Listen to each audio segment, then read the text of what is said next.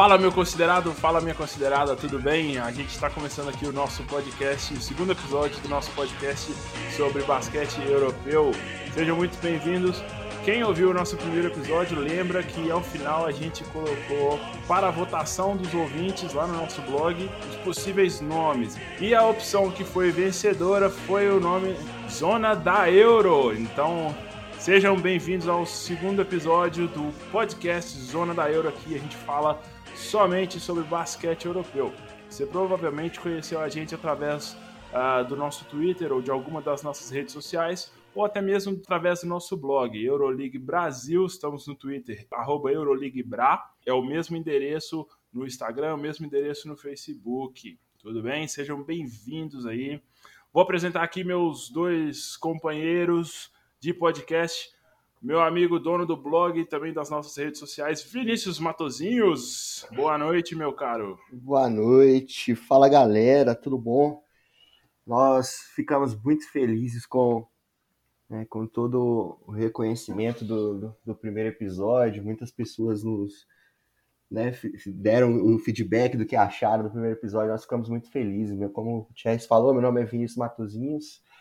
E a gente vai comentar algumas coisas sobre o que aconteceu nessa rodada. E, eu estou muito animado, porque essa rodada foi. Assim.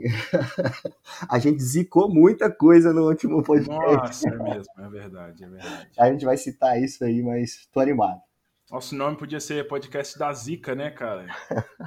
Ou então da Zica invertida, porque no primeiro episódio a gente chegou a perguntar se o Barcelona era fogo de palha. E do nada o Barcelona Empolgou. Deu, empol, empolgou, igual a gente pôs na nossa pauta aqui. Já, dando spoiler, já assumiu a liderança da Euroliga. Hoje nós estamos gravando na sexta-feira, dia 22 de janeiro. Hoje mesmo terminou a 21 rodada da temporada regular e o Barcelona voltou para a liderança, mas a gente vai falar com mais detalhes sobre isso daqui a pouquinho. Pode Deixa eu apresentar a zica da Euro. Zica... é, então deixa eu apresentar o nosso outro colega aqui. Felipe Knop, diretamente do Rio de Janeiro. Seja bem-vindo, meu caro. Fala, rapaziadinha. Fala todo mundo que tá ouvindo. Bom dia, boa tarde, boa noite. Bom dia para quem é de bom dia, boa noite para quem é de boa noite. Estamos chegando aí no mais um, mais um segundo episódio dessa zona. Isso aqui é uma zona. podcast Zona da Euro, podcast que é uma zona, né, cara? Não, é isso. Se esse, pessoal, se esse pessoal ouvisse o que a gente fala nos bastidores aqui, meu amigo, Puta é, eles não ouviriam mais a gente. Máscaras iriam cair. Exatamente. Exatamente. Então vamos lá no nosso primeiro episódio.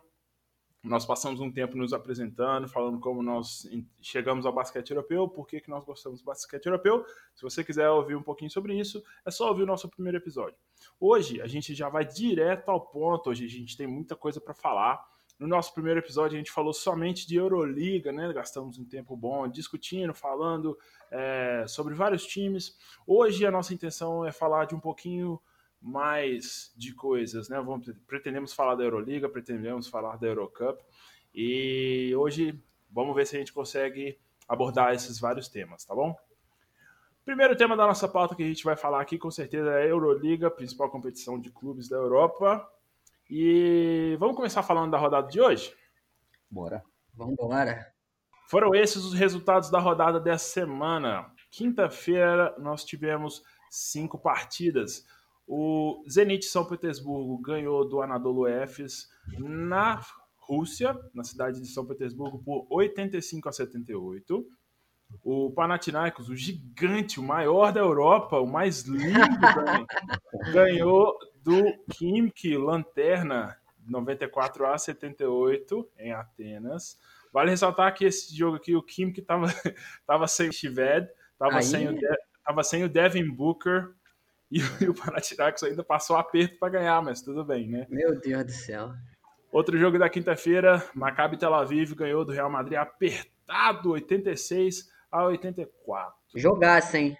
Foi jogaço, né? Você acompanhou, eu lembro, né? Lá no seu Twitter. Ô, Felipe, só fazendo uma pausa aqui, fala pro, pro nosso ouvinte aí qual é o seu perfil no Twitter que você cobre lá. Eu sou um vagabundo mesmo, né? Eu tenho a porra da página, mas eu não faço uma divulgação legal. Vou falar aqui para você, meu caro ouvinte.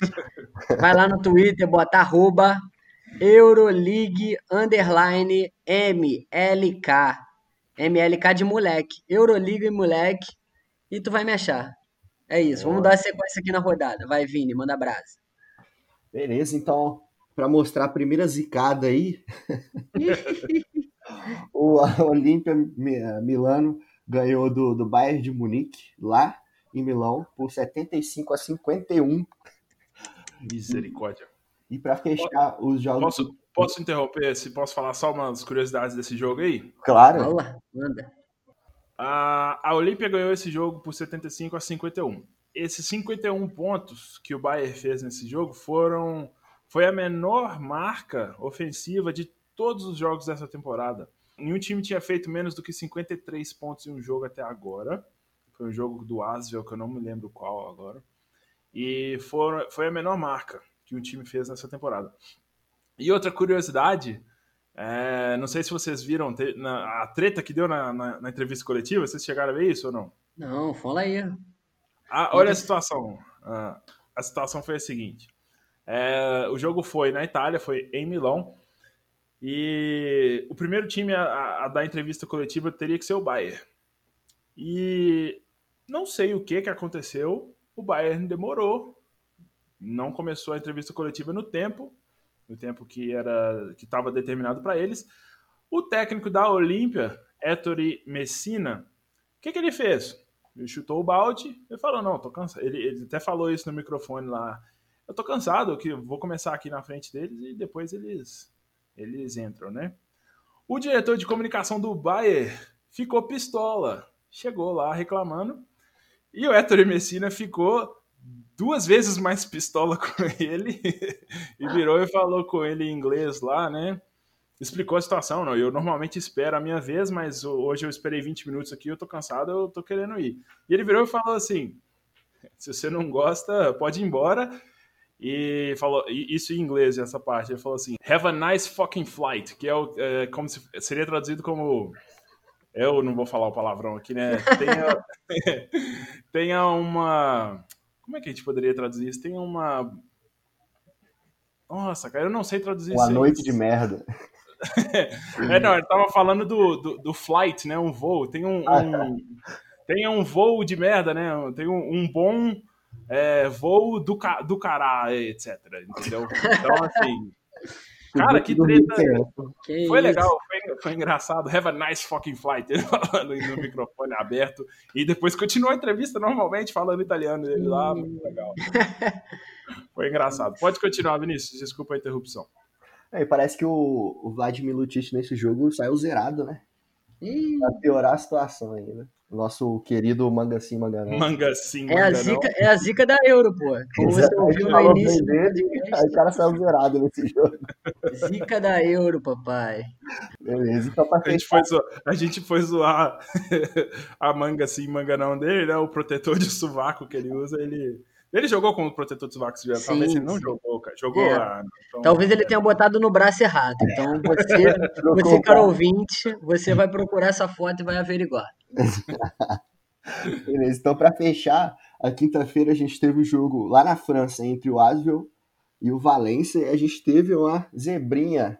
O Valência estava precisando vencer para entrar no G8 e não conseguiu, perdeu de por 90 a 77. E o primeiro jogo da sexta-feira foi entre um jogão né, entre o, CSKA e o Fenerbahçe e o Fenerbahçe conseguiu a sua sexta vitória seguida vencendo por 83 a 89.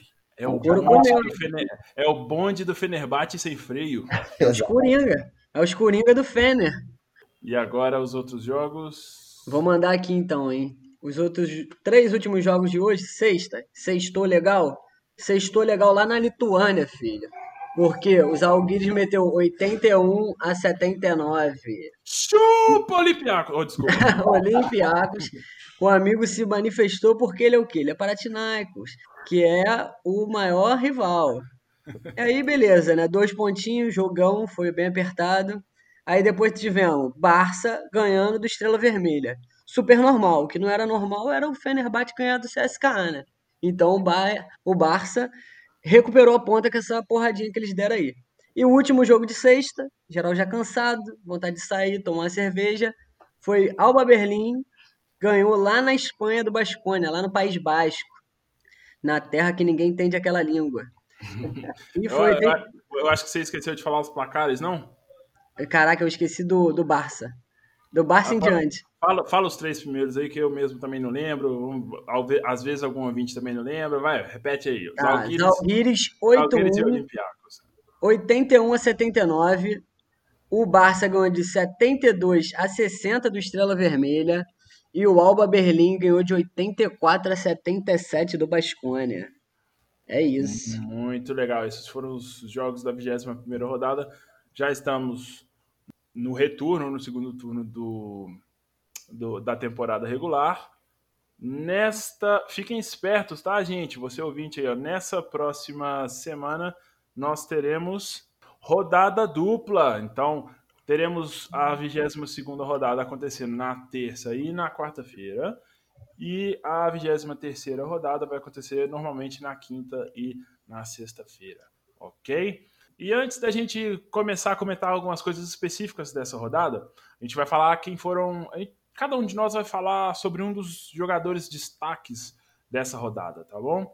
Eu vou começar falando do jogo do mais lindo de todos, o Panathinaikos. É, começamos a nossa reação na temporada, cara. Agora ninguém segura mais técnico novo, Oded Katashi. E nesse jogo nós tivemos o, um jogador que teve o maior PIR, né, que é o, a medida de eficiência que a Euroliga usa, e o ala pivô Dinos Mitoglu, ou Dinos é o apelido de Konstantinos no grego, né? Então, Dinos Mitoglu, ele teve 42 de, de eficiência nessa rodada, foi o maior de todos nessa 21 primeira. Nesse jogo ele fez o seu career high, né, a maior pontuação da sua carreira, é, ele teve career high em pontos, 29 pontos que ele fez, e ainda pegou 12 rebotes. Foi uma vitória boa do Panathinaikos por 94 78 sobre o Kimki, e o time estava sem o Ioannis Papapetro, que é o principal jogador da equipe, segundo principal talvez, com o Nemanja Nedovic, e estava sem o pivô Georgios Papagiannis. Então, esse é o meu destaque da rodada, Dinos Mitoglu. Gostei do sotaque grego, hein? As aulas é, estão fluindo. É, tá fluindo, tá fluindo. Vinícius, para você, quem que foi. Qual o destaque dessa rodada para você? Então, o meu destaque para essa rodada foi o pivô tcheco Jan Vesely, do Fenerbahçe. Eu consegui assistir esse jogo, infelizmente meu CSK perdeu, mas mas por que, que ele foi o grande destaque para mim? Porque muitos vão dizer que foi o Nando Decolo, mas se não fosse o Ian Vercelli dando um toco espetacular no Mike James, faltando 30 segundos, talvez o CSKA teria feito aquela cesta de três pontos, né? E pod poderia ter empatado e até virado a partida. Então, e faltando um minuto e meio também, ele desempatou a partida com uma, uma enterrada. Né? Então ele foi assim espetacular, além de de ter sido o cestinha da partida. Ele fez 24 pontos, pegou 6 rebotes e teve um PIR de 32. Então, ele foi essencial para essa vitória. Ele já vem, né, jogado muito bem nos últimos seis jogos, essas seis vitórias seguidas. Nos últimos seis jogos, ele tem feito de, de 10 pontos para cima e ele tem sido muito importante ali na, nas jogadas de, de garrafão. Então, o cara tá jogando demais. Ian Vesely, ele, ele é um mito, né, cara? Ele é um dos maiores jogadores da história dessa Euroliga moderna, né? Ele ganhou o MVP, se eu não me engano, na temporada que o, que o Fenerbahçe foi campeão. Não, não tô com esses, com esses dados, essas informações aqui. Depois o ouvinte pode checar lá para conferir. Ele ganhou o MVP, que eu lembro, só, e acho que foi no ano que o Fenerbahçe foi campeão. E semana passada, vocês devem ter visto, a gente até colocou no nosso Twitter a Euroliga meio que aleatoriamente. Ah, não, lembrei o motivo. Foi porque o, o Vesely chegou à marca de 2.500 pontos, se eu não me engano, é, na rodada passada. E para comemorar né, essa, essa conquista do, do Vesely, eles postaram uma série de vídeos dele, uh, de alguns lances. E, cara, ele, não sei se vocês lembram desse vídeo, mas tem cada enterrada daquela, daquele tipo poster, né? Meu amigo, como joga esse cara? Eu sou muito fã dele. E o mais legal, ele não, não largou o, o Fenerbahçe, né, cara? Fiel. Esse grandão tava jogando pra cacete mesmo quando o Fenerbahçe perdia, pô. Ele é consistente pra caramba. Vesse, ele é brabo. E você aí, Filipão, que que você, qual o destaque ah, rodada? O meu aí? destaque, o meu destaque é Tyler Dorsey, meu amigo íntimo. Por que ele é meu amigo íntimo? Porque eu faço a porra da montagem, eu faço lá os desenhos, a zoação que eu faço lá no meu Twitter, e vem o pai dele e curte, e retuita o meu desenho. Sim, papai. Ganhou, o pai dele é sério? Jared, sim, sim, verdade verdadeira. Somos amigos íntimos. Um dia eu vou tomar uma, pô, eu vou tomar um chopp com ele lá em Ohio, filho. O pau vai comer. E aí eu vou falar aqui. Quais foram os números dele? Pô, ele foi, foi Maccabi contra Real nessa rodada. E foram 30 pontos que o meu amigo Dorsey fez. O carinha jogou demais. Ele fez 4 de 5 nas bolas de 3, 7 de 9 nas bolas de 2. E naquele momento tava pegando fogo o último quarto. O cara acertou tudo, deu passe, infiltrou, cavou falta. Foi coisa linda. Pegou quatro rebotezinhos, três assistências e fez aquela sigla que a gente acha difícil de falar, que é PIR 36. Gênio, Tyler Dorsey. Guarda esse nome. Jogou muito. É, eu, do, o Maccabi é o time, é o, é o time, depois do Panathinaikos, é o time que eu mais acompanho, sabe? Eu, eu amo o Dorsey, cara. Nossa, eu gosto muito do jogo dele. E só que eu tenho uma raiva que eu passo com, com o Dorsey, é porque a gente joga o Fantasy, né, da Euroliga, e ele é muito barato no Fantasy, muito, muito barato. Só que é. ele é muito irregular e isso me dá uma raiva tremenda, porque você olha lá, por exemplo, todos os jogos dele, ele fez 30 pontos hoje. Na rodada passada ele fez um ponto. é isso.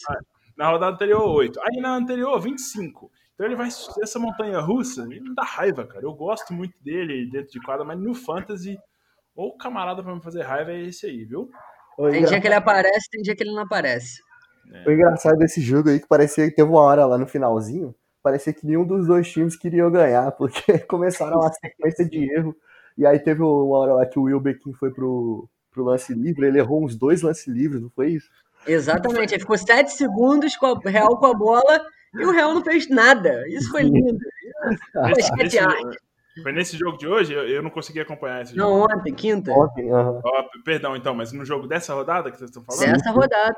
Nossa, eu, eu não pude ver o jogo dessa rodada, mas então é a segunda, pelo menos a segunda vez que o Wilbekin tá pipocando na, na, linha de lance livre. Você ia falar sobre isso, Vinícius? Eu te cortei?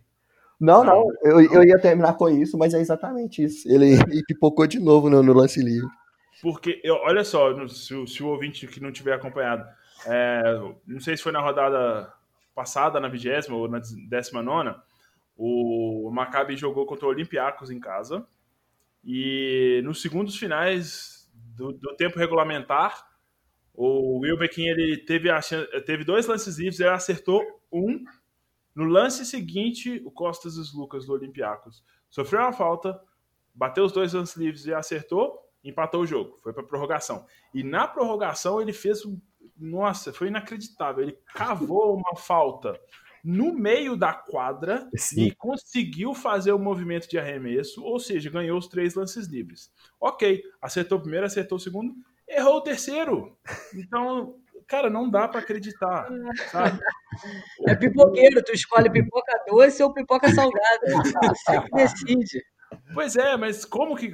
Não dá para entender uma coisa dessa. Como que o cara. Ele é craque, você viu as estatísticas dele. É... Todo mundo queria ter um Wilbeck no time. Mas, cara, não... jogador profissional, você tá jogando na segunda maior liga de clubes do planeta, você não pode errar lance livre. Sem torcida. É, pois é, cara, dá, esse tipo de coisa dá, Então ele fez isso de novo nesse jogo de hoje. Sim, mas conseguiu ganhar pelo menos dessa vez. É, Ganharam. Isso, né? Ok, então uh, esses foram os destaques dessa rodada. E para finalizar esse noticiário, a gente vai falar agora da classificação, como que ficou a classificação após a 21 primeira rodada. A gente vai falar do que, que mudou. Primeira grande mudança o Barcelona, que é um dos times que a gente vai analisar daqui a pouco, a situação dele, com essa vitória que eles tiveram sobre o Estrela Vermelha, eles chegaram à campanha de 15 vitórias e 6 derrotas. E o CSKA, que tinha 15 vitórias e 5 derrotas e era o líder, caiu, perdeu para o Fenerbahçe e os dois times agora inverteram suas posições. O Barcelona é o primeiro colocado CSKA agora é o segundo. Os dois times têm a mesma campanha, 15 vitórias e 6 derrotas, só que o Barcelona leva vantagem no critério de desempate porque ele ganhou os dois jogos que ele fez contra o CSKA. Uh, ah, no terceiro lugar, o Real Madrid, com essa derrota para o Maccabi, ele cai do terceiro lugar para o quinto, com três vitórias e oito derrotas. Ah, vale lembrar outra coisa que nós esquecemos de falar. O Real Madrid jogou no início da semana, na segunda-feira, um jogo adiado da semana anterior, por causa uhum. da neve. É, o Estrela Vermelha não conseguiu viajar para a Espanha, então o Real Madrid na semana sofreu duas derrotas. Perdeu essa, teve essa zebra contra o Estrela Vermelha na segunda-feira, não vou me lembrar o placar agora, e perdeu para o Maccabi. Então foram duas derrotas para o Real Madrid, por isso que eles caíram do terceiro para o quinto. Eles têm 13 vitórias e 8 é, derrotas. Quem subiu para terceiro agora? O Zenit São Petersburgo. 13 vitórias e 6 derrotas, e eles têm dois jogos a menos. O que, que isso significa? Que se o Zenit, olha só, hein? Se o Zenit ganhar os dois jogos atrasados, eu acho que eles vão já, já vão jogar agora no início de fevereiro contra o Panathinaikos. Eles podem assumir a liderança da Euroliga, meu amigo. Então, olho nesse Zenit aí. Terceiro lugar agora, 13, 6. A Olímpia Milano, aproveitando as derrotas do Real Madrid, subiu do quinto para o quarto lugar. Então esse é o novo G4. Barcelona em primeiro, CSKA Moscou em segundo, Zenit São Petersburgo em terceiro, Olímpia Milano, 13 vitórias e 7 derrotas, ocupando o quarto lugar.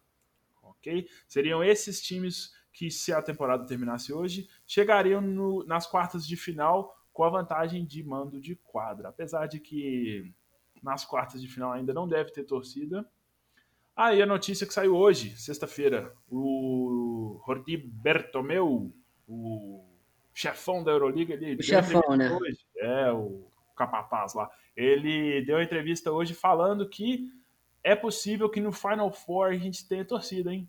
Olha aí que legal. Opa! Opa. Final, Final Four, é, para quem não, não é muito familiarizado com a Euroliga, é o quadrangular final que é disputado em jogos únicos, semifinal e final, jogos únicos, disputa de terceiro lugar também. E ele é disputado em um local fixo todos os anos. O, a sede desse ano é a mesma que seria no ano passado, se a temporada não tivesse sido cancelada, que é a cidade de Colônia, na Alemanha. E o Bertomeu explicou que uh, essa possibilidade de haver torcida é é, não é com capacidade total. A arena lá tem capacidade para 18 mil, mas ele está pensando. O que ele falou nessa entrevista é que, se isso for acontecer, seria no máximo 50% da capacidade. Já é uma coisa boa, né? Então. Ah, e outro motivo que ele falou também foi porque a situação da pandemia na Alemanha, que é onde vai acontecer, ela parece estar sob controle. Estou reportando só o que ele falou, eu não conheço os números, então eu não sei Lá já começou, na Europa já começou a vacinação? Não começou? Eu não... Já, já, já. Já, já sim. Começou. Beleza. Então, G4, Barcelona, CSKA, Zenit e Olímpia. Completando a zona de classificação até o oitavo, Real Madrid agora está em quinto, três vitórias e oito derrotas. O Jaguir está em sexto com 12 vitórias e nove. Mesma campanha, 12 vitórias e nove. Tem o Bayern de Munique, que queda livre, hein, meu? Nossa, é. Bayern de Munique Tava disputando ali liderança até. Despencou. Ele pegou também a zica do euro, porque a gente falou bem, ele começou a cair. Eles ouviram lá o podcast lá e falaram: vamos avacalhar esses moleques. e aí caíram de propósito. Mas segue, então, segue. Bayern de Munique em sétimo com 12 vitórias e 9 derrotas. E completando a zona de classificação, Anadolu Efes, 11 vitórias, 10 derrotas. E só para completar aqui, nono, Valência, Aqui a gente tem. É importante falar dessas posições abaixo, que também é um dos temas que a gente vai falar hoje. Olha só, do oitavo lugar, o Efes, até o Fenerbahçe, décimo primeiro, ou seja, quatro clubes, eles estão empatados. Nós temos um quádruplo empate com 11 vitórias e 10 derrotas. Aí a ordem está a seguinte, seguindo os critérios de desempate. Efes, oitavo dentro da zona. Valência, nono, primeiro time fora, Olympiacos, Fenerbahçe. Aí, 12 Maccabi Tel Aviv, 10 vitórias e 11 derrotas. Tá, tá chegando perto também. Maccabi teve um início horrível, mas tá começando a reagir. 12 agora. Basconia cai para 13, 9 vitórias e 12 derrotas. Alba Berlim 14 com 8 vitórias e 13. Panathinaikos continua em 15, 7 vitórias e 13 derrotas. Estrela Vermelha, 16, 7 vitórias e 14 derrotas. Asvel, 17, 7 vitórias e 14 derrotas. E Lanterna, Kimki Moscou. Qual é a sequência de derrotas do Kimki? Vocês têm aí na ponta da, do lápis? Quantas Eram 10, agora, se eu não me engano, são 11 vitórias, ou 11 derrotas seguidas. 11 derrotas seguidas. Eles trocaram o treinador semana passada, né? Vamos ver se vai fazer alguma diferença. Eles não vão classificar, é, é quase com certeza, mas pelo menos não terminar em, na lanterna seria duas vitórias. Eles têm duas vitórias em 21 jogos. Isso é absurdo, absurdo. Então, terminamos a parte do noticiário. Agora a gente vai começar a fazer os nossos comentários. Nós temos três temas que a gente separou para falar hoje sobre a Euroliga. Vamos falar da grande sensação da temporada até aqui. Até aqui não, né? Nesse momento. Fenerbahçe da Turquia.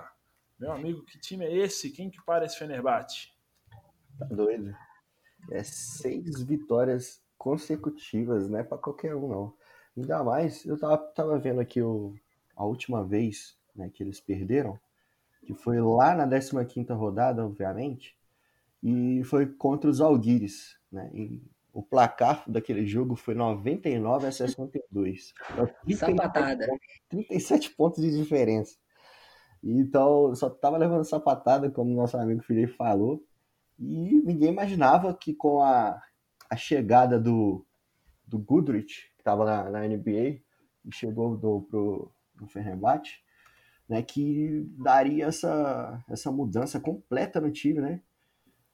Porque ele defende muito bem.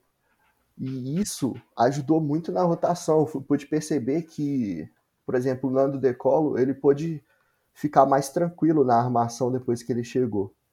Né? E com isso, todo o time começou a pontuar muito mais. Deu muito mais assim, volume de jogo.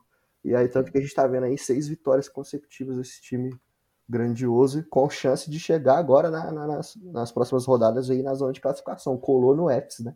Embalou, embalou legal, embalou legal o time. O pessoal olhando assim, parece que, pô, esse Guduric aí vai chegar para pontuar. O cara chegou na defesa, focado na defesa e encaixou o time. Exato. O Nando, Nandinho decolou, Fernandinho decolou, literalmente. Fernandinho decolou. Ele decolou, filho. Agora vem. É, a, pronúncia, a pronúncia francesa deve ser essa mesmo, decolou. Decolou, com bico. Mas, Lorenzo Brau vindo do banco, então o time ficou fresco, tá bonito. É interessante, né, cara? Esse. O que, que, que acontece? Colocando um pouco de contexto para quem tá ouvindo a gente, né? O Fenerbahçe, nos últimos cinco anos, eles tinham um treinador Jelko Obradovic, que é o maior treinador europeu da história. É... E o Obradovic, é lógico que eles investiram muito dinheiro para conseguir bons jogadores, né? Mas podemos dizer que o Obradovic revolucionou o Fenerbahçe. Era um time que sempre estava ali nas competições europeias, mas a Turquia ainda nunca tinha tido um grande time que chegou a ser campeão. E o Fenerbahçe mudou isso, eles foram campeões em 2017, um, com um timaço, tinha Luigi Datome, tinha Costas e Lucas, o Ian Bessler e o Decolo que já estavam, né? Uhum. E, só que aí, na temporada passada, o time foi muito mal, e a crise financeira fez com que eles não conseguissem renovar com o Obradovic no final da temporada. O Obradovic ele tirou ele agradeceu a oferta que tinha um salário reduzido, não quis continuar no time e ele tirou um ano sabático. É a segunda vez que ele faz isso, uh, pelo menos nessa década, né? Porque quando ele saiu do Panathinaikos em 2012, se eu não me engano, 2013, não estou lembrado, ele fez um ano sabático e depois assinou com o Fenerbahçe. Então, o que aconteceu com o Fenerbahçe nessa última intertemporada foi que vários jogadores deixaram o time dessa equipe que foi campeã, né, os remanescentes. Costas Lucas saiu, Luiz da Tome saiu, não vou lembrar de cabeça aqui quem mais, mas o Fenerbahçe se tornou uma incógnita para essa temporada. Eles trouxeram o treinador Igor Kokoshkov, que isso, tá brabo no turco, tá falando muito. ele é sérvio, meu. Merda, ele é sérvio. então, o técnico Igor Kokoshkov Kokoskov, Kokoskov, sei lá como é que fala, ele é o técnico sérvio, que ele era assistente na NBA, e ele foi treinador da seleção da Eslovênia, que ganhou o Eurobasket de 2014, aquele time... Time maneirinho de ver, hein? Doncic, é. Perpelit. Do Goran Dragic, né? Exatamente. Então, ele foi o treinador daquele time.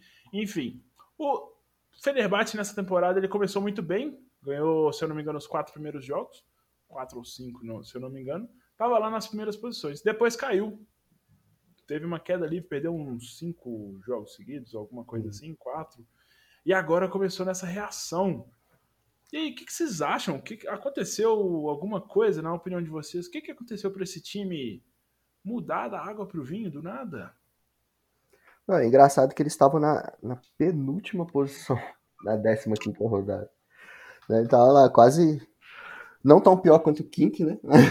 Mas tava, tava ali na penúltima e teve essa arrancada. Mas algo que eu, que, eu, que eu havia falado, que eu acho, foi isso. Essa melhora na defesa que, o, que a vinda do Goodrich trouxe, sabe? É. Que trouxe essa, essa melhor rotação para o time e fez com que os jogadores que já estavam jogando bem, quando, como a gente falou do, do Vesely, que já vinha jogando bem, trouxe ainda mais essa comodidade, sabe? Porque aí deu para rodar mais o time e eles não precisaram ficar tantos minutos assim em quadro, não ficaram tão sobrecarregados. Pô, eu acho que Gordurite, né? Gordurite é o senhor invicto. Porque o cara chegou. Não, aí. Senhor Invicto, não conhece não, não o apelido dele? Calma aí, velho. Não, não, não, mas calma aí, deixa eu te zoar, deixa eu te zoar um pouquinho aqui agora. Tá. Gurdurite? Gurdurite, não, tem, não tem R depois do U, não, mano. É Gurdurite. Pô, mas é quando tu vai na churrascaria, tem aquela carne, tem aquela gordurite, tu não fala gordurite? A gordurite, pô. Pô, quem não gosta Foi de uma mal, gordurite? Foi mal interromper, mas eu tinha que zoar um pouquinho. Vai lá. Mas vai tá lá. valendo. Ele é o senhor invicto, porque o menino chegou. Seis jogos, seis vitórias. É defesa, mas também é ataque, filho. Ele tá com as terceira melhor média de eficiência do time, que é o que? 12? 12 do sei lá. Cadê essa porra desse número? Aqui, 12, é achei, 12.3. Aí, o cara é brabo. E o cara, ó, ele manda 50% na bolinha de 2, sempre na confiança, só vai na boa. 42% na bola de 3 e dá assistência também. Então, aquele aquele garçom que a gente conhece, aquele garçom francês que trabalha lá no Fenerbahçe, chamado, de novo, Fernandinho Decolor, e tem agora um novo garçom, o garçom da gordura, garçom gordurite. Porra, o cara vem, ele agrega muito, filho. Aí, ó, tá com 22 assistências, 3,6 por jogo. 0,7 por jogo. Então, pô, não é só defesa, gordurite também é alegria, é assistência, é ataque. O... Vocês, por acaso, eu, eu na NBA, eu, eu tenho, tenho, acompanhado muito pouco a NBA, mais os jogos do Pacers, do Pacers mesmo, que eu gosto, né, o time. E, mas o Goodrich na NBA, vocês lembram de alguma coisa dele lá ou ele era... Tô perguntando de curiosidade mesmo, se ele era bancão mesmo ou, ou nunca, nunca jogava chegou a fazer alguns jogos bons. Por acaso vocês acompanharam e viram isso ou, ou não? Bom, o cara tava no Grizzlies desde 2019, mas ninguém ouviu falar dele, cara. O cara ficou, virou o garoto da toalha. O garoto que entrega água, só esquentou o banco. Veio pra Euroleague, tá fazendo valer o dinheiro. Valendo valer esse contrato. É. Eu não lembro dele. Fala aí, Vini. Não, ele era o cara que só. Eu também não lembro muita coisa, mas eu lembro de um jogo dele específico que foi contra o Hornets, que ele fez o 17 pontos. Mas ele ficou nessa, só nas bolinhas de três pontos ali, foi indo, indo, indo. Quando eu vi, eu tinha 17 pontos. Mas ele, ele era, era bancão mesmo, mas agora tem essa oportunidade de ouro no Fenerbahçe. Hum, é. A gente, falando um pouquinho do, do, do Marco Guduric, para quem na NBA nunca conheceu ele, né? Mas é, ele é um alarmador que tem 25 anos de idade, tem, 2 metros, é, tem 1,98m. Ele começou a carreira em 2013 no Estrela Vermelha. Ele é sérvio, né? Ele é da Sérvia, então ele começou no Estrela Vermelha. Né? Ele jogou lá de 2013 a 2017, foi emprestado para o outro time da Sérvia chamado FMP, nesse meio tempo. E em 2017, o Fenerbahçe mesmo, que tinha acabado de ser campeão da Euroliga, trouxe ele para o time. Ele fez umas, umas boas duas temporadas com o Fenerbahçe. Ele já tinha jogado a Euroliga antes com a Estrela Vermelha, fez duas temporadas com o Fenerbahçe. Ele se destacou um pouquinho, principalmente na temporada 2018 2019, ele teve uma média de, de eficiência, né, o PIR, de 10,2 por jogo, nos 18 jogos disputados. Jogava 22 minutos por partida, é, 2,2 é, assistências por jogo. Então ele se destacou ali, tinha 9, fazia 9,4 pontos por jogo e foi para a NBA. Mas, como sempre, né, como é muito comum, a NBA tem um pouco de vamos falar, não vamos usar o termo preconceito. Não. Tem um pé atrás, tem um pé atrás com os europeus Exatamente. e diversas nacionalidades. Exatamente. O próprio Grizzlies, ele rejeitou, entre aspas, né? Rejeitou. Ah, não sei se eu posso falar que eles rejeitaram, né? Mas o, um dos maiores jogadores da história da Espanha, Juan Carlos Navarro, ele jogou no Grizzlies. Ele, ele teve uma temporada boa de calouro, ele voltou para a Europa depois de uma temporada, né? Eu não sei se foi opção mesmo, para ganhar mais dinheiro, porque o cara é uma lenda do Barcelona, né? Enfim. Mas aí o Goodrich voltou, é, é, voltou para a Europa nessa temporada e está aí ajudando o Fenerbahçe, né? Hoje ele é mais importante para o time do que na primeira passagem. Vamos ver. Parece que é ele que está fazendo a diferença, né? Vamos ver como é que vai ficar esse Fenerbahçe aí daqui para frente. Você, ouvinte, que está ouvindo isso, elogiamos o Gordurite, Marquinho, Marco, Marcão, como a zica da Euro vai dar certo, capaz desse maluco até se machucar, quebrar o dedo. Esse não. podcast aqui é azarado pra cacete. Não, não, não, não. Olha só, a gente pôs ele na pauta quarta-feira. A gente fez a reunião de pauta quarta-feira. A gente pôs aqui, ó. Fenerbahçe, cinco vitórias seguidas. Aí eles não perderam, hein, cara. Ah, se bem que o, o Kudrit foi mal hoje, né? Olha lá, olha lá. Tá começando a pegar. Ó. Eu lembro que na, na primeira reunião de pauta do primeiro podcast, nosso ouvinte sabe, né? A gente colocou lá: será que o CSKA vai perder algum jogo? E eles perderam. Logo, Dois no dia, no dia seguinte já deixaram de ser líder, né? Então a zica. A zica da Euro. Vamos mudar o nome do podcast, zica da Euro. Mas vocês falaram de, de jogador da NBA que veio para o Fenerbahçe. Essa semana também veio outro que estava na NBA Veio pro Kyle ou Queen. É, o Barbudão. A galera tava achando até que era o James Harden. Que... ele saiu do Rockets, né? A galera ué, pintou ele no Fenerbahçe. Essa história do, do Harden, já apareceram fotos dele mais magro no, no, jogo, é, no jogo do Nets. Eu não entendi se ele tava gordo mesmo ou não. Foi detox. Shake da Luciana Jimenez. mas, e, mas essa notícia que o Vinícius está falando para a gente, o pivô Kyle O'Quinn, que já tem oito anos na NBA, ele fechou essa semana, ele acertou e foi anunciado oficialmente pelo Fenerbahçe. E é legal ver que um jogador.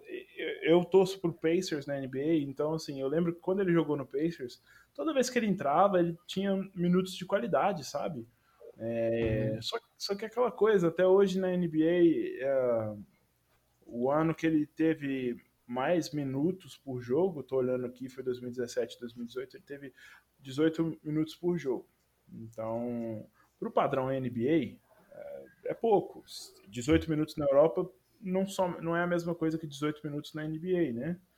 Então, assim, agora ele vai ter uma chance de ser, vamos dizer, a estrela do time, porque o time tem o Vesely, que é titular absoluto, mas muito provavelmente ele vai colocar o Danilo Bartel no, no, no banco, né? Uhum. Então, olha, tem um garrafão muito interessante aí com, com o Queen e Vesely. Vamos ver se ele vai entrosar com, com o, de, o Decolô e, uhum. e o e o Goodrich, né? Aqui eu, por curiosidade, eu peguei umas estatísticas dele. É sempre bom fazer esse ajuste, né? Uh, estatísticas por jogo, mas também usar estatísticas por 36 minutos, né? Ou uhum. seja, se ele jogasse 36 minutos por jogo, eu tô olhando aqui as estatísticas dele na NBA, ele teria, na carreira dele, ele teria média de 13,8 pontos por jogo e 11,6 rebotes Olha, ele também dá um, um número bom de assistências para um, um pivô, né? 3,4 assistências, 2,4 tocos. Então, assim, você vê que é um jogador que na NBA, se ele tivesse as chances, a chance de jogar mais, ele seria teria números bem interessantes, né? Então, estamos bastante curiosos para ver o que, que ele vai arrumar agora na Europa. E ele ficou muito tempo lá, né? Oito anos. Oito anos na NBA, ele jogou no New York Knicks, ele começou no Orlando Magic, jogou três temporadas, jogou outras três temporadas no Knicks, uma em Indiana e na temporada passada ele estava no Philadelphia. Aí Philadelphia pegou o Dwight Howard, né? Então é, perdeu muito espaço e agora vai vir para a Europa. Vamos torcer para que ele se encaixe, igual aconteceu com o Greg Monroe, né? Então, vamos ver. Vamos passar para o segundo ponto aqui da nossa pauta de Euroliga. Vamos comentar um pouquinho agora sobre o novo líder, novo entre aspas, né? Eles já foram líderes durante sete rodadas seguidas, que é o Barcelona, grande Barcelona.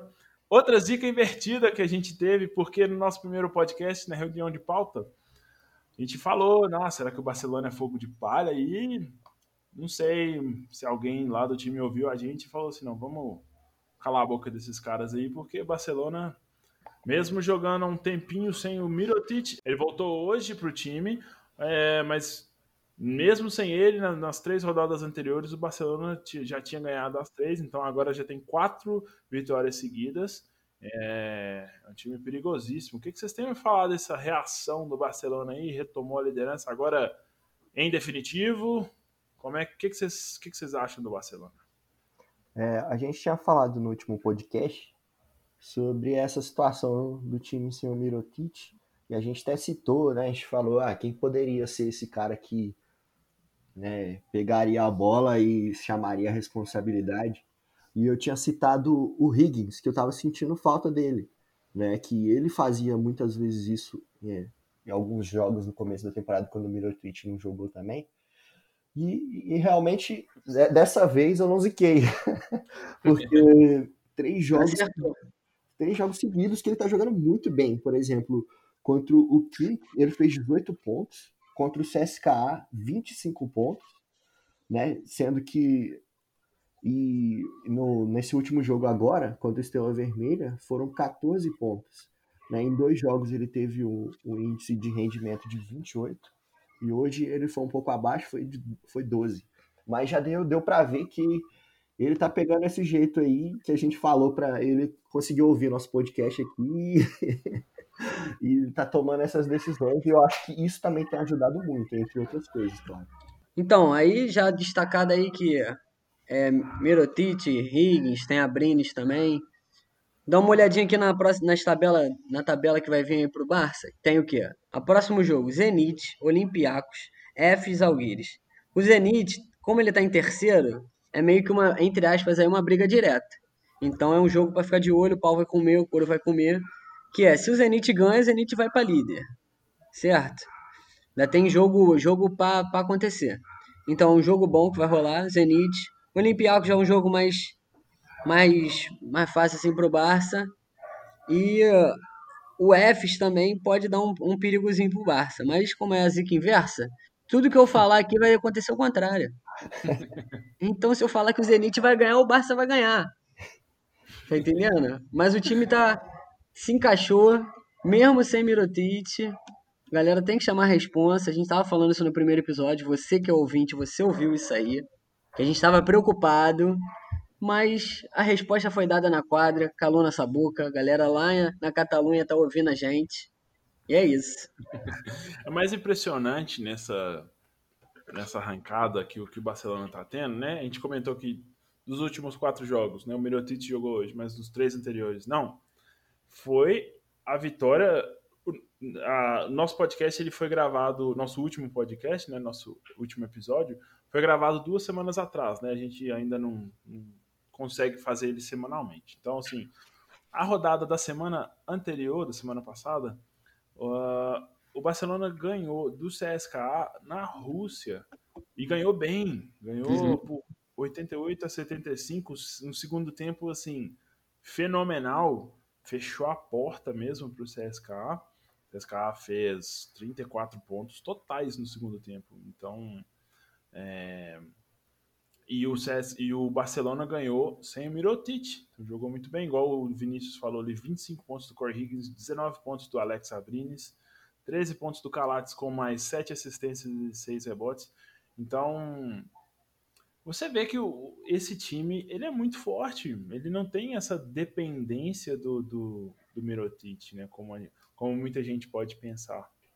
É, e eu acho, não sei se vocês vão concordar comigo, que grande responsável por isso é o Jaskevicius, né, o treinador, uhum. porque enquanto ele treinava os, os, os Alguires, ele ele conseguiu pegar elencos assim. O elen os Alguires não têm dinheiro para montar um elenco de estrelas, então ele pegava elencos no máximo mediano, medianos e conseguiu levar um deles ao Final Four. Chegou na, na, na, semifinal da competição, coisa que não acontecia, se eu não me engano, desde a campanha do título em 99. Então, o Jaskevicius, para mim, ele é o grande diferencial desse time. Tem as estrelas, igual a gente citou aqui, mas tá muito interessante ver o que, que, o que, que esse time vai conseguir agora com o Jaskevicius, né? Última parte que a gente vai falar agora da Euroliga, antes de passar para o próximo tema. É, a gente comentou mais cedo, quando a gente estava falando da classificação, que nesse momento existe um, um quádruplo empate do oitavo colocado até o décimo primeiro. São quatro times que estão com a campanha idêntica de 11 vitórias e 10 derrotas, e só os critérios de desempate que estão determinando a ordem aqui.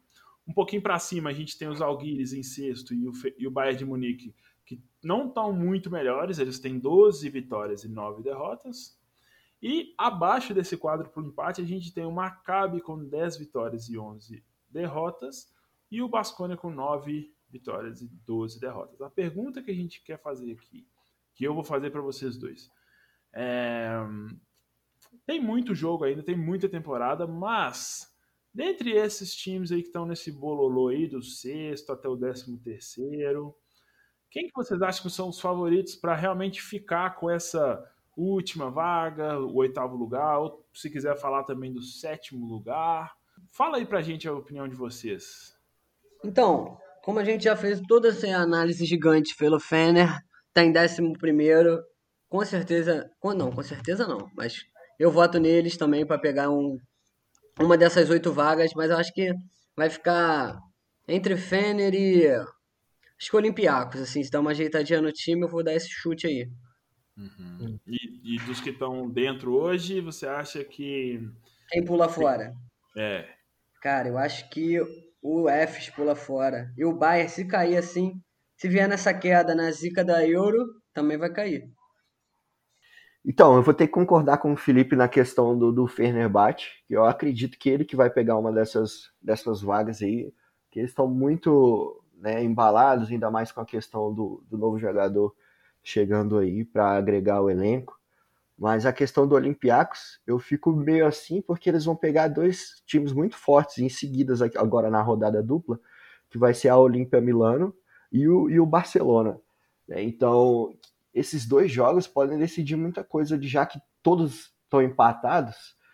E, e engraçado que o Fenerbahçe ele vai pegar o Maccabi, um confronto né, direto, e o Kink. Né? O Kink é o saco de pancadas da galera, então o do Fenerbahçe está mais fácil. Já ali, o, o Valência, que também está empatado, que pode pegar uma dessas vagas, vai disputar contra os Alguires e o Panathinaikos. Então, os Alguires vai ser um, um confronto né, direto, porque os Alguires está tá ali na parte de cima e se perder pro, pro Valência pode se complicar um pouquinho. E o Panathinaikos também tá lá embaixo, né? né, Thierry? Nossa. Nós estamos quietos aqui, velho. Não estamos incomodando ninguém e o cara me vem dar uma cutucada. Ok. Então, e já o, o, o Fs, ele vai jogar contra o Estrela Vermelha e o Maccabi. O Maccabi tá jogando contra contra todo mundo. Então o Maccabi ou pode se dar muito bem nessa aí, já que vão ser vários confrontos diretos, ou pode se dar muito mal. Né? Então eu vou, eu acho que, ó, vou apostar uma coisa muito doida aqui. Eu acho que o Bayern ainda vai descer mais e o Fenerbahçe vai subir e, e o Anadolu vai continuar na, na, na, na zona de classificação. Hum, bacana, bacana. Uma coisa do Valência que você comentou me fez lembrar aqui. A gente estava comentando de dependência de jogador, né? E como o Barcelona não é dependente do Minotic, mas a gente está vendo como que o Valência é dependente do Bojan do, do Blievic, o pivô da equipe. Por quê? Ele não joga desde a 17 rodada. Ele está lesionado. E desde que ele saiu do time por essa lesão, o Valência já perdeu é, quatro dos últimos cinco jogos. Então, essa lesão aí pode custar bem caro para a temporada do Valência. Sim. O Campeonato Espanhol eles ainda estão tão bem e tal, mas é de, é de se preocupar aí, né? Uma lesão que pode ter é, atrapalhado muito a temporada do Valência. É, eu acho que, só dando um pouquinho a minha opinião brevemente, o Fenerbahçe, eu, eu, eu acredito que realmente, eu não acho que essa, essa reação seja por acaso, eu acho que o time, o treinador Kokoskov, ele é realmente muito talentoso, né? E se o Kyle Quinn realmente encaixar nesse time, vai ficar bem legal mesmo. E a minha outra aposta acho que vai ser o Maccabi, viu, cara? O Maccabi camisa deles é pesada demais, então eu realmente eu acredito que eles vão conseguir entrar sim na zona. Vamos ver se os Alguires e o Bayern conseguem realmente man se manter lá dentro, né? Os Alguires agora é sexto, né? Vamos se for para sair, eu acho que esses dois aí têm mais chances de sair do que o Efes, mas vamos ver. Eu também acho. É isso.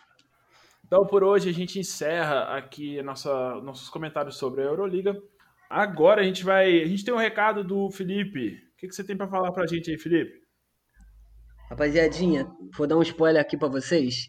Que a gente vai fazer um programa especial, ok, ok, ok, de basquete feminino, basquete europeu feminino. Por quê? Duas das mais importantes ligas, que é a Euroliga feminina e a Eurocup feminina, estão rolando, estão no meio da temporada, já chegando nos finalmente, que é as quartas de finais. Então a gente vai trazer gente que, pô, que entende do negócio, participantes especialíssimos, como. Já posso vou dar um spoiler, hein? Tá liberado? Diretor, vou liberar. O nosso amigo Vitor Roseno vai participar com a gente desse episódio mais que especial. Estamos negociando com pessoas influentes na área, como Kainan Lima, é o ADM da página Planeta Basquete Feminino. O cara sabe é um, tudo. É um dos. Um, um dos ADM, né? São é, vários. É, é. é, um conglomerado. é isso aí. E aí a gente vai, vai fazer esse, esse programa mais do que especial para a gente se aprofundar um pouquinho mais nesse tema. Que a competição é demais, é alto nível, jogadores do mundo todo. Vem a, garota, a mulherada da WNBA também para jogar, para dar uma elevada nessa, nessas competições. Então é demais. Então, vou dar uma pinceladinha rápida para dizer o que está rolando aqui nesse momento, nessas rodadas de Euroliga e Eurocup. A Euroliga ela já está quase definida as quartas de final. E aí, num esquema assim da Euroliga feminina, obviamente, que é grupo A contra grupo C, grupo B contra grupo D. Então, o primeiro do grupo A vai pegar o segundo do grupo C, o primeiro do grupo B vai pegar o segundo do grupo D. E vamos e vai nessa, nessa cruzada aí. Calhou, calhou de acontecer dois clássicos fenomenais para você que gosta de acompanhar basquete, acompanhar aqui, ó. Um clássico espanhol, que é o Perfumerias Avenida, o time que a Érica Souza virou rainha, tem a estátua para ela, filho. Ela fez de tudo, já ganhou de tudo lá. A nossa craque brasileira, Érica, ela não tá jogando lá nesse momento, mas ela já fez história lá. Ela é amada pelo povão. Então vai ser Perfumarias contra Spar Girona, é um time, obviamente, de Girona, que também é um timaço. E aí vai ser esse clássico espanhol. E na outra banda da chave ali, vai rolar um clássico turco, que não é um clássico turco, é o clássico turco de todas as modalidades possíveis, que é Galatasaray Fenerbahçe. O couro vai comer. Vai ser brabo demais assistir isso. Que mesmo sem torcida, é outra coisa, né? Todo mundo sabe que Turquia, a parada é séria, é diferente. E vai ser jogaço. Eu vendo assim os jogos assim de leve essa temporada. Creio que tem um favoritismo por Fenerbahçe. Galatasaray também é um time bom, mas Fenerbahçe está amassando. E vamos lá para outra outra banda aqui da chave. Tem o Sopron Basquete contra o Asheville feminino, que é o mesmo time que está na Euroliga, que é o Tony Parker é o dono, né? Todo mundo conhece o Tony É, Parker. o, o interessante do. É, é um clube só, é o Asvel, né? E, Só que o Asvel masculino, o, se eu não me engano, o ginásio deles é numa cidade que chama. Nossa, desculpa, eu não falo francês. Se alguém ouvinte aí, algum ouvinte fala francês, eu peço perdão por, uma- por estragar a língua. É Viller, Viller, Viller, nossa, cara, eu nem sei como é que fala. Villerbuene, é, Villebuene, né? Villeurbanne. Ah, acho que é Villeurbanne, não tenho certeza. Enfim, Show. ah, eles jogam em Villeurbanne e na Euroliga masculina eles levam o nome de Asvel, né? E o patrocinador é L, LDC, eu não vou lembrar aqui agora de cabeça. Aqui, ó. LDLC. LDLC é Asvel e eles jogam na cidade de Villeurbanne, que é na região de Lyon. Só que o time feminino, eles jogam na cidade de Lyon mesmo e, e eles jogam com o nome, eles têm a- a- o símbolo do Asvel porque é o clube, né? Mas eles estampam na camisa o nome gigante, Lyon. Então, Lyon, o time, Exatamente. femini- o time feminino. E, curiosidade também, o clube de futebol, o Lyon, onde Uhum. jogou, o Juninho Pernambucano jogou, comprou, o, comprou parte, se eu não me engano, comprou o Asio masculino inteiro e comprou 20% do Asio feminino. Então, o Lyon que a gente vê hoje no feminino, ele, ele- se eu não me engano, ele pertence 20 ou 25% ao Lyon do futebol, né? Então, Legal demais. Investimento aí pesado na modalidade. uhum. Aí vou falar da outra banda da chave, que é a última banda, que aí, filho, é trava-língua. É um time russo.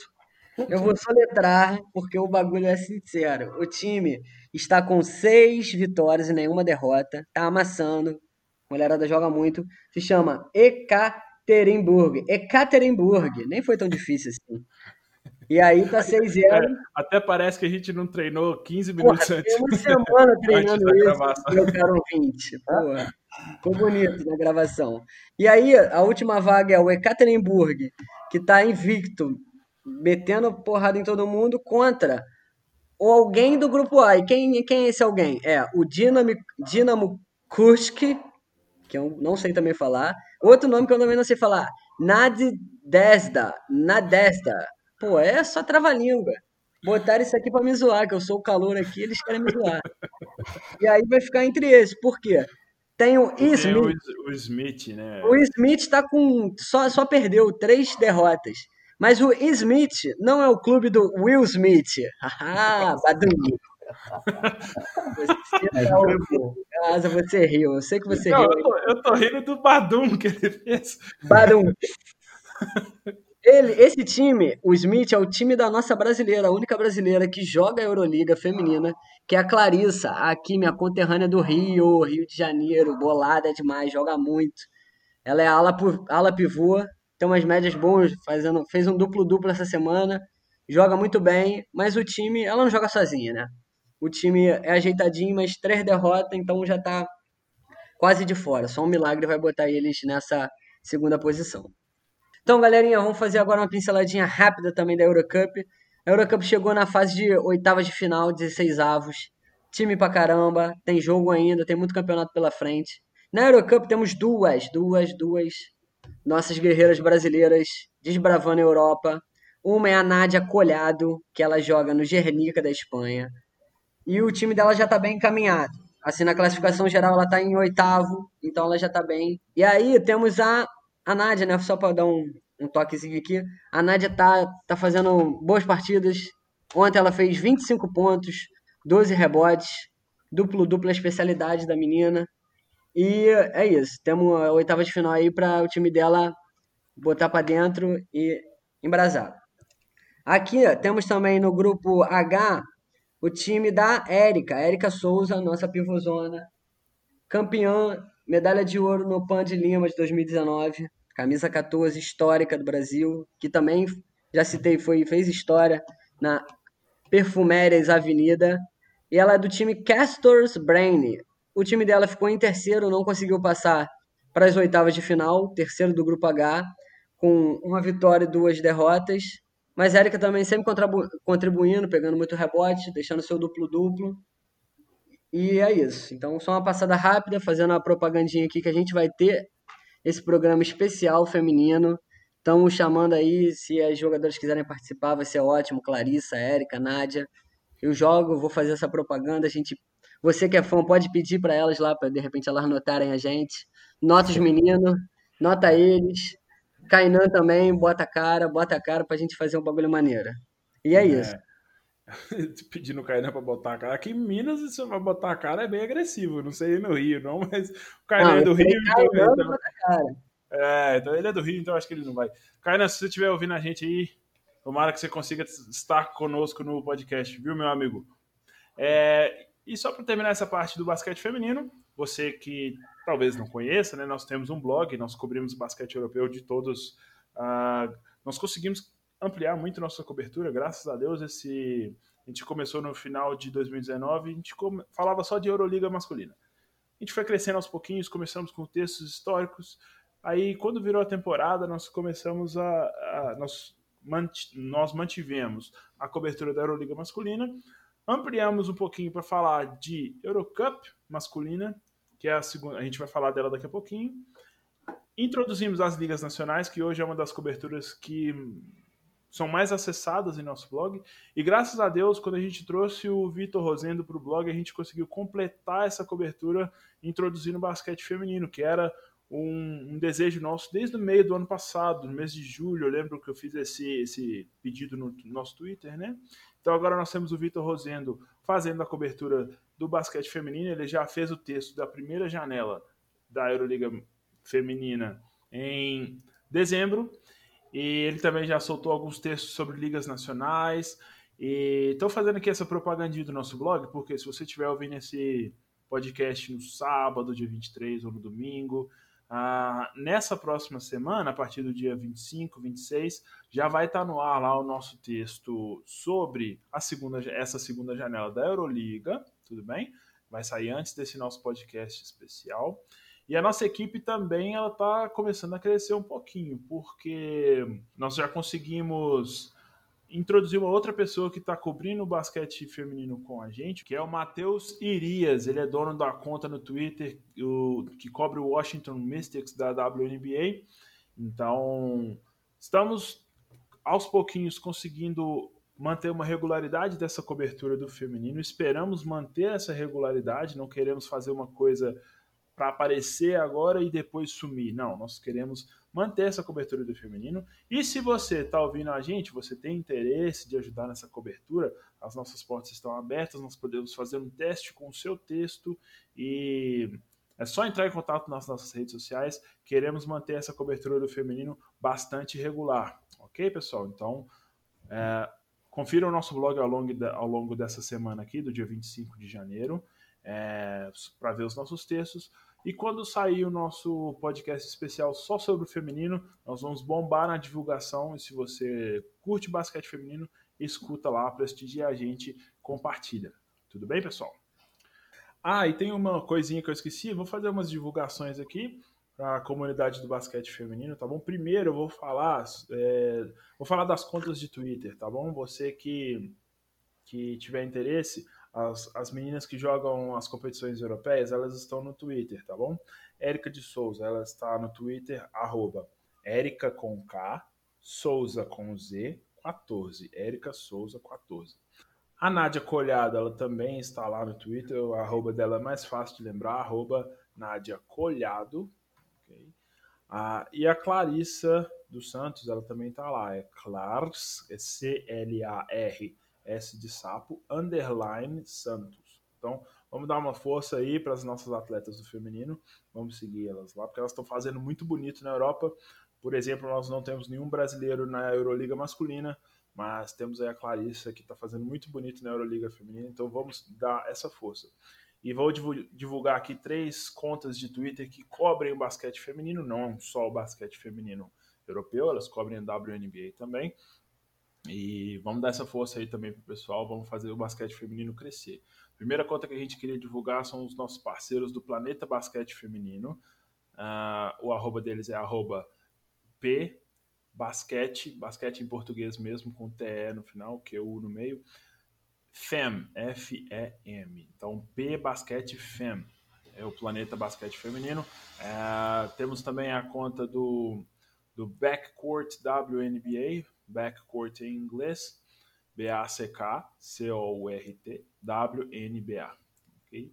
E uma outra conta parceira da gente que está sempre participando, é, interagindo conosco lá é a conta Basquete Feminino. Basquete escrito em inglês B-A-S-K-E-T, underline, feminino. Então, vamos dar essa força para o pessoal do feminino e fazer a modalidade crescer. E aí, pessoal, nós chegamos agora na última parte do nosso podcast. É, nós falamos no início que na semana, no último episódio nós falamos só de Euroliga, então a gente queria expandir um pouquinho os assuntos. Como a gente fala demais, né, três malucos que não controlam a língua, ah, nós vamos falar bem rapidinho agora de uma outra competição. Vamos dar, falar para vocês como que está a atualidade da competição da Eurocup, da Eurocup masculina, tá bom? Primeiro, só para situar quem está começando no basquete europeu. Uh, nós temos uma hierarquia das competições de clubes na Europa, tá bom? A Euroliga é a competição considerada a principal, a número um. Então, ela é a mais importante, mais prestigiada, tem muito dinheiro envolvido ela é como se fosse a Liga dos Campeões, a, UEFA Champions League do futebol, é a mais importante de todas.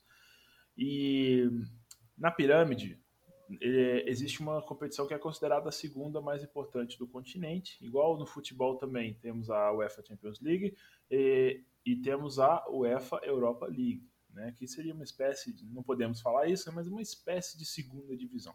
Então, a Eurocup é a segunda competição mais importante da Europa.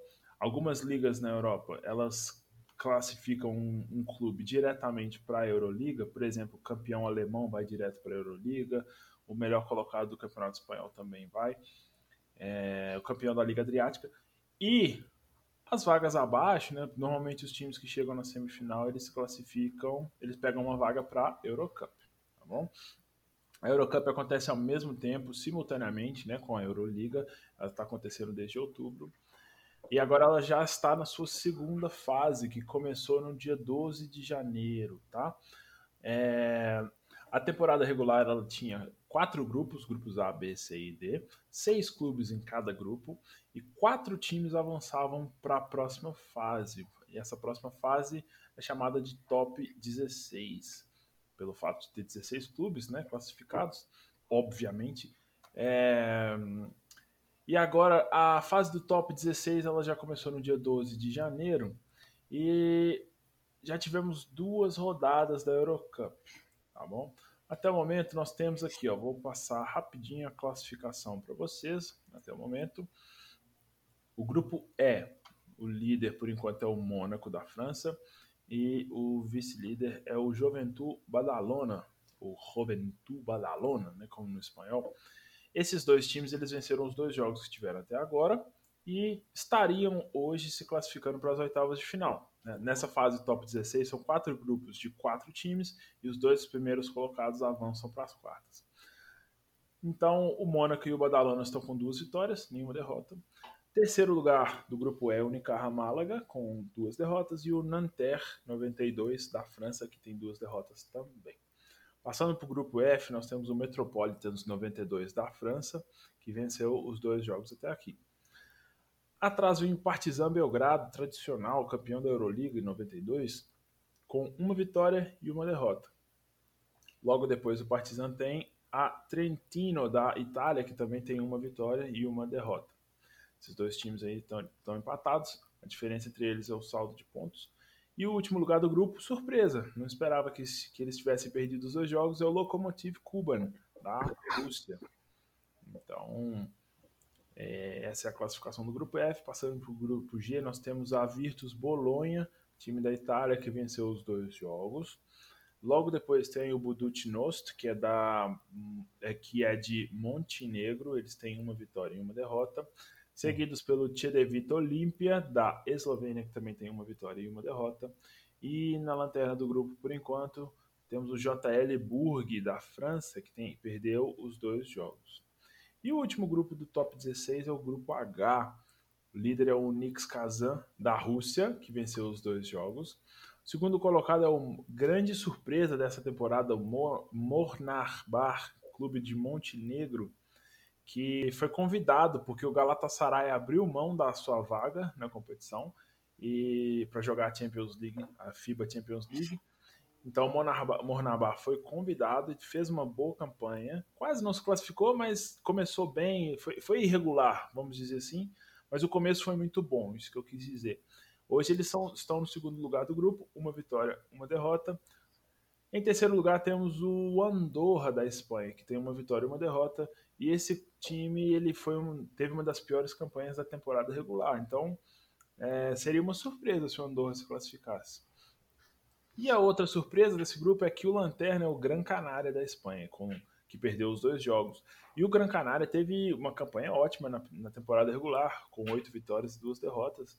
Então, surpreendente eles estarem na lanterna até agora e o Andorra está é, tá à frente deles. Então, essa é a situação do top 16 até aqui. Duas rodadas jogadas. São seis rodadas. Cada time joga um contra o outro, jogos de ida e volta. E após seis rodadas, nós vamos conhecer os oito times que avançam para as quartas de final. Vocês estão acompanhando a Eurocup, eh, Vinícius e Felipe. O que, é que vocês têm a dizer? Qual um, destaque que vocês gostariam de trazer para o nosso ouvinte, só para a gente finalizar aqui o nosso podcast? Com certeza, eu estou acompanhando sim. E algo interessante desse top 16 que deu uma embaralhada em alguns grupos, assim, que eu não imaginava. Por exemplo, o Unix Kazan da Rússia, ele foi o pior segundo colocado na temporada regular, só venceu seis jogos. E agora no top 16 tá, venceu os dois jogos seguidos. Né? E, e eu acompanho também o, o, o Unix na, na VTB, na Liga Nacional. E é interessante que a defesa deles é muito boa, tanto que a maioria dos times não consegue fazer mais de 70 pontos neles. E eles estão conseguindo fazer isso também na, na Eurocup, agora no, no, top 16. Então eu não imaginava, mas agora eu tô, tô, tô animado com eles. Uhum. E, e, algo interessante também foi que logo de cara, lá no, no grupo E, né, a gente já teve do, dois clássicos assim, né? Que foi o. O, né? Isso, exato. O Mônaco contra o, o Nanterre e o Juventude Badalona contra o Unicarra. Então já, já dando um indício aí de que, que vai ser é, esse top 16. Então... Esse é o grupo da morte, né?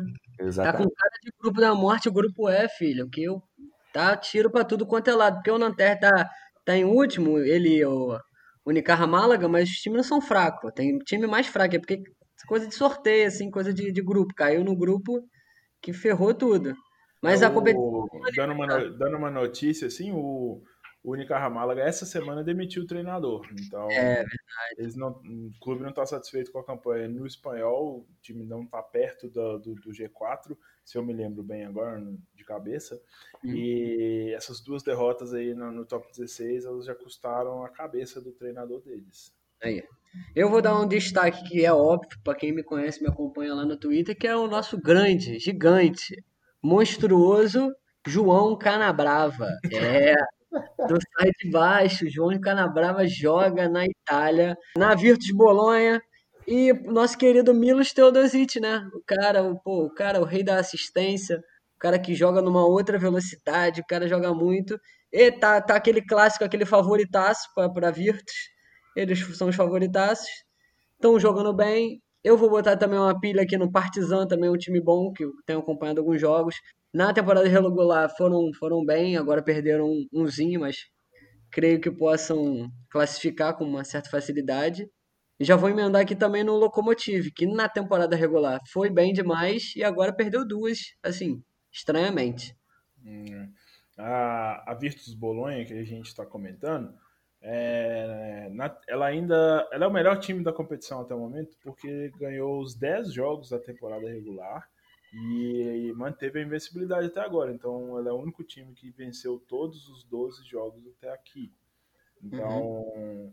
se a gente for olhar no papel também, eles trouxeram o Marco Bellinelli, que é um jogador italiano que passou 13 anos na NBA, foi campeão com o San Antonio Spurs, E Bellinelli já, já chegou jogando bem no campeonato italiano. É, então, no papel, pelo menos, é o time mais forte da Eurocup, sem, sem a menor dúvida. O time a ser batido, né? Exatamente. É. O, na minha opinião, né, o principal candidato a derrotar a Virtus em um eventual Final Four, alguma coisa, é o Juventude Badalona, que também tem um elenco muito, muito forte. Verdade. E... Mas os times, é, a gente fez um texto analisando tal. Se você ouvinte quiser acessar nosso blog, a gente tem um texto analisando os favoritos para o top 16. É, os times russos nunca, você nunca pode duvidar, duvidar deles, né? É, os times da ex-Yugoslávia também, não tem como. Esse, por exemplo, times de Montenegro, né? O Budućnost e o Mornaba. Estão sendo times perigosos desde o início, né? A gente, igual falei, né? Nós cobrimos a Eurocup no nosso blog. Aqui a gente está sem tempo para entrar em muitos detalhes, mas se você quiser pode acessar o nosso blog e ver lá. Mas os favoritos que a gente diria hoje seriam esses, né? Para você que quer começar a acompanhar a competição, a Virtus Bolonha que está no grupo G é a principal favorita. Temos o, o Juventude Badalona, o Partizan, que o Felipe falou muito bem, é uma camisa muito pesada. Só que nessa semana saiu uma notícia, não sei se vocês viram, que um dos principais jogadores do time, eu vou falar o nome dele aqui, não tenho certeza se a pronúncia é essa, que é um nome meio bizarro, tá bom? É, Cody, primeiro nome. Ah, tô ligado. Mike Tyler. É, Miller McIntyre. Pô, esse uhum. joga muito. Joga é. muito. Porque o nome dele é meio bizarro, bicho. Porque olha só, o Cody é com I no final, não é com Y, igual normalmente é. Aí o sobrenome dele tem Miller, que é normal, igual Red Miller. Só que tem o Ethan. Aí vem M-C-I-N-T-Y-R-E. McIntyre. McIntyre. Então, Miller McIntyre. Cody Miller McIntyre. Conta aí a história, conta uma babada. Ele tá. Saiu nessa semana a notícia de que. Eu não lembro se foi oficial ou não, deveria estar com isso aberto, mas não tô. Mas parece que ele já se desligou do time e. Rufem os tambores. Os rumores falam que ele vai pro Panathinaikos. Agora vai. Ai, tá contratação.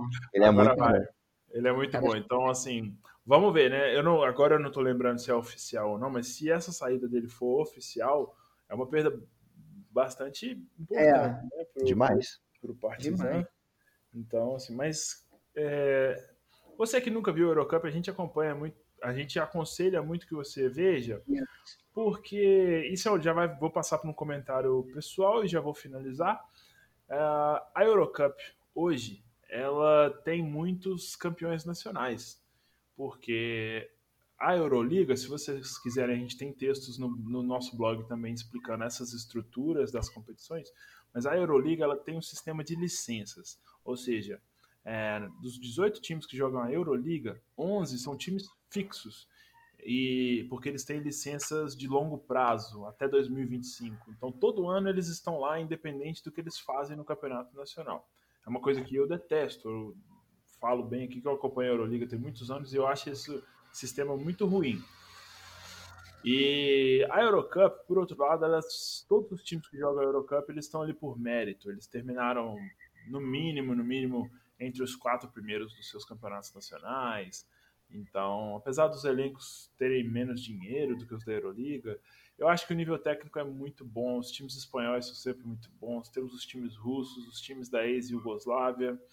É, então, é uma competição muito gostosa de assistir, é, é um nível técnico muito bom. Então, uhum. aconselhamos vocês. Temos uma cobertura no nosso blog, uma cobertura semanal. A gente faz um texto que sai todos os sábados, é, que chama Passaporte Europeu, é uma coluna fixa. E muito lá, bom. É, muito obrigado. Mandando um abraço aqui pro Rafael, no, novo membro do nosso blog. Só que aí eu vou ter que pegar o sobrenome dele aqui, porque eu ainda não gravei. Você tem fácil aí, Vinícius, pra gente mandar um abraço pra ele? Grande, Rafael. É que é alemão, né, o negócio. É, o meu também é alemão. E lá? Knop. é Beetle. É, nossa, eu não vou arriscar é, aqui. Bittelbrum. Bittelbrum. Bittelbrum.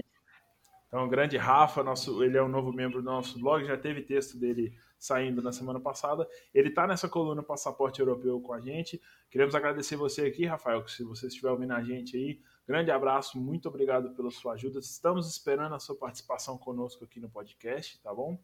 Então, pessoal, vocês que estão ouvindo aí, não deixem de, se você quiser se inteirar um pouquinho mais sobre a Eurocup e sobre a Basketball Champions League, que a gente vai falar dela também no futuro, é a terceira competição nessa hierarquia.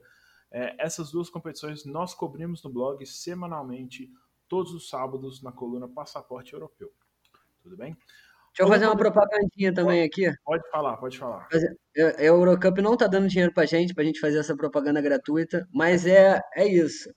Corroborar com, aquele, com o que o Thierry está falando, que é o nível é muito bom e tem outra coisa, os jogos são intercalados com o da Euroliga. Então, por exemplo, o jogo da Eurocup é terça e quarta e o da Euroliga quinta e sexta. Então tu passa a semana inteira vendo um jogo bom, pô.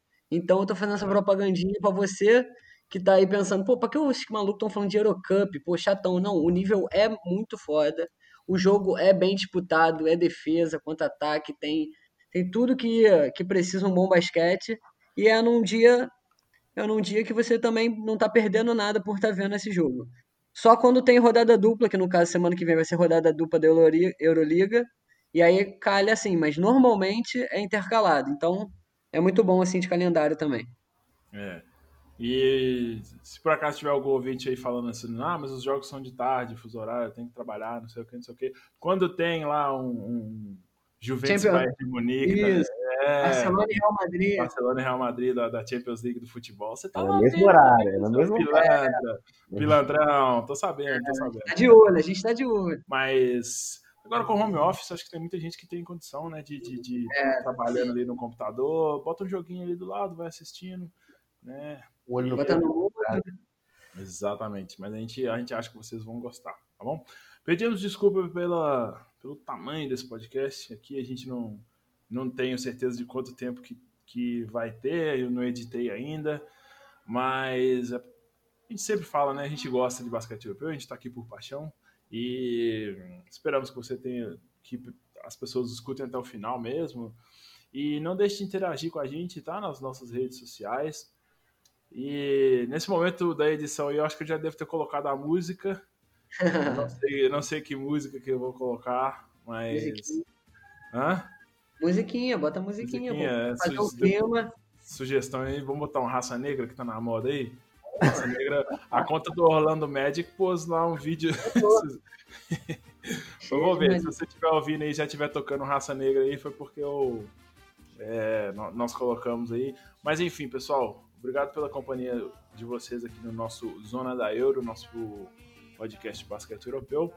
E esperamos que você esteja aqui no nosso próximo episódio também. É, despedidas aí, meus caros. Vou me despedir porque na, na última eu que fiquei com essa bomba. Então agora a bomba vai ficar aí no colo do Vini. Galerinha, muito obrigado a todos que estão ouvindo o podcast Zona da Euro, segunda, segundo episódio, mas vão vir muitos pela frente. Tá só começando, como eu sempre falo. Vamos falar do basquete feminino, vamos falar da Champions League, Vamos falar das ligas nacionais, vamos falar de tudo que aparecer na frente, Euroliga. E é isso. Brigadão. Segue lá no arroba Euroleague underline MLK. E vambora. Vai, Vini. Se despede aí. É isso aí, galera. Também gostaria de me despedir.